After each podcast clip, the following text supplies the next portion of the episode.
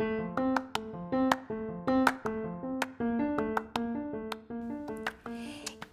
no mês do folclore, vamos falar sobre as danças e ritmos. Embora conhecido como a terra do samba, o Brasil possui muitos outros ritmos musicais. Alguns deles resistem ao tempo e viram uma referência importante para algumas regiões que se tornam conhecidas por causa desses ritmos. Nenhuma dança possui um ritmo tão contagiante quanto o frevo. Nas ruas e nos salões de Pernambuco, principalmente e especialmente no carnaval, passistas dão shows de coreografias individuais improvisadas e rápidas, com roupas coloridas e acessórios especiais. Uma pequena sombrinha, é uma pequena sombrinha. Muitos dançarinos e dançarinas mirins fazem verdadeiras manobras dançando frevo. Entre as variações existem o frevo abajo e o frevo coqueiro e o frevo ventania. A capoeira é um jogo de ataque e defesa praticado em roda e acompanhado de instrumentos musicais. Seus movimentos são leves e gingados e o ritmo é marcado pelo som do berimbau e por cânticos. Era jogada inicialmente pelos escravos negros vindos de Angola, país africano. No Brasil, precisou ser disfarçada como dança para enganar os senhores de engenho e as autoridades. Eles achavam que ela era muito violenta e poderia tornar os escravos agressivos com os patrões. Nascia assim a capoeira regional baiana, que se tornou também uma destacada atividade esportiva, presente em academias de todo o país.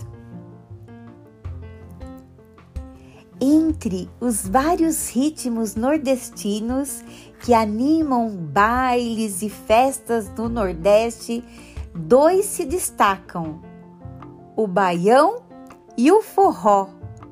Nas bandas sobressaem instrumentos como a sanfona e o triângulo. São dançados em salões ou em locais improvisados, muitas vezes de terra batida. Nascido em Pernambuco, Luiz Gonzaga, o Gonzagão, tornou-se o rei do baião, apesar de ter cantado outros ritmos, entre eles o xote e o chachado. No estado do Pará, e na ilha de Marajó, uma dança viva e muito movimentada tornou-se tradição, o carimbó. Os participantes ficam frente a frente, dançando, estalando os dedos. Já o ca cateretê, também chamado de catirá, em Goiás, Minas Gerais e Rio Grande do Sul é dançado apenas por homens dispostos em duas colunas.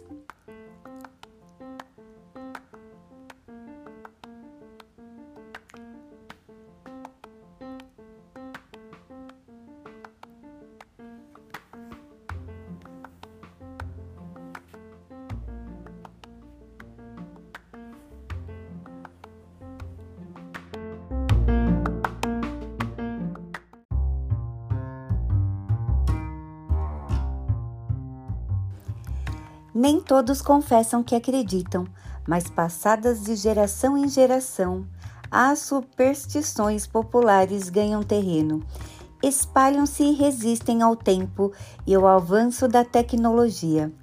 Objetos que protegem o seu dono fazem parte dessa cultura, na qual mal olhado e azar são evitados a todo custo.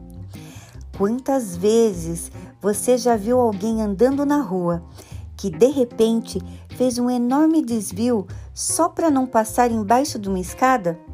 Pois é, não existe nenhuma comprovação de que as crendices funcionem, mas muita gente acredita nelas.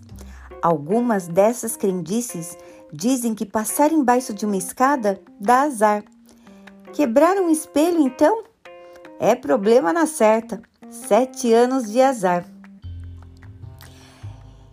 Tem gente que acredita que tem objetos que têm função mágica de proteger os seus donos. Por isso, tem gente que não vai a lugar nenhum sem carregá-los.